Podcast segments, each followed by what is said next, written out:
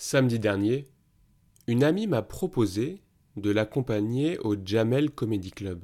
Elle avait reçu des billets de ses collègues de travail et la personne qui devait l'accompagner ne pouvait plus venir. J'étais aux anges. Le spectacle était prévu pour 20 heures. Mais nous avions convenu de nous retrouver à 19 heures.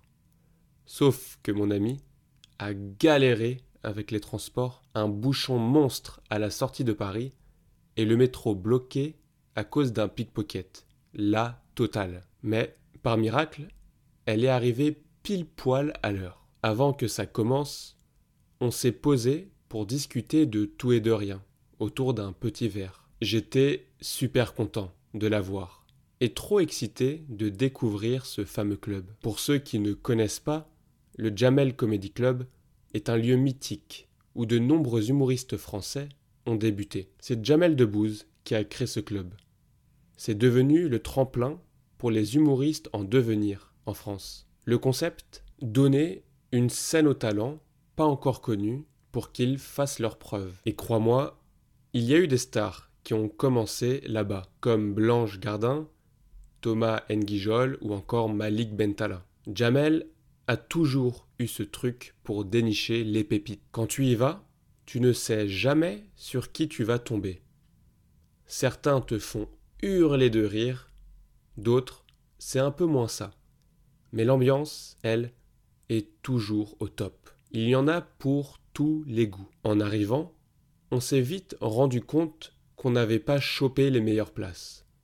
On était un peu à l'arrière, derrière pas mal de gens. La salle était plongée dans une ambiance chaleureuse et intimiste typique des cabarets parisiens. Les murs, ornés de rideaux rouges et noirs, conféraient au lieu un charme cosy et enveloppant. Au fond, on apercevait une scène modeste mais accueillante, éclairée par des spots qui projetaient une lumière douce et invitante. Le parquet en bois ancien racontait des histoires d'innombrables soirées animées, témoignant du passage de générations d'artistes et de spectateurs venus chercher leur dose de rire et de convivialité. Le spectacle a débuté par un défi un peu fou, tenter de dépasser les 120 décibels en faisant le plus de bruit possible. On a crié, applaudi, mais bon, on n'a pas battu le record. Puis, Ilyes, l'animateur, a chauffé la salle en discutant avec le public. Tu fais quoi dans la vie? T'es en couple? T'es un vrai Parisien?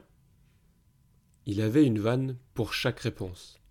C'était un as de l'impro. Après ces 15 minutes d'échauffement, la première humoriste est montée sur scène. Elle n'était pas très drôle, mais l'ambiance restait bon enfant.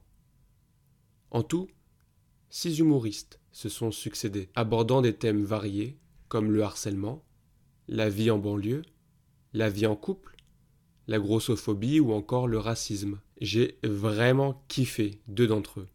Ils m'ont bien fait rire. Ils nous ont même fait croire que Jamel allait débarquer. On était tous à fond. Mais c'était juste une blague. On était un peu déçus, mais l'ambiance était si joyeuse que cela n'a pas gâché notre soirée. Après le spectacle, on s'est fait un McDo, comme au bon vieux temps, avant de partir en soirée. Simple, mais tellement efficace.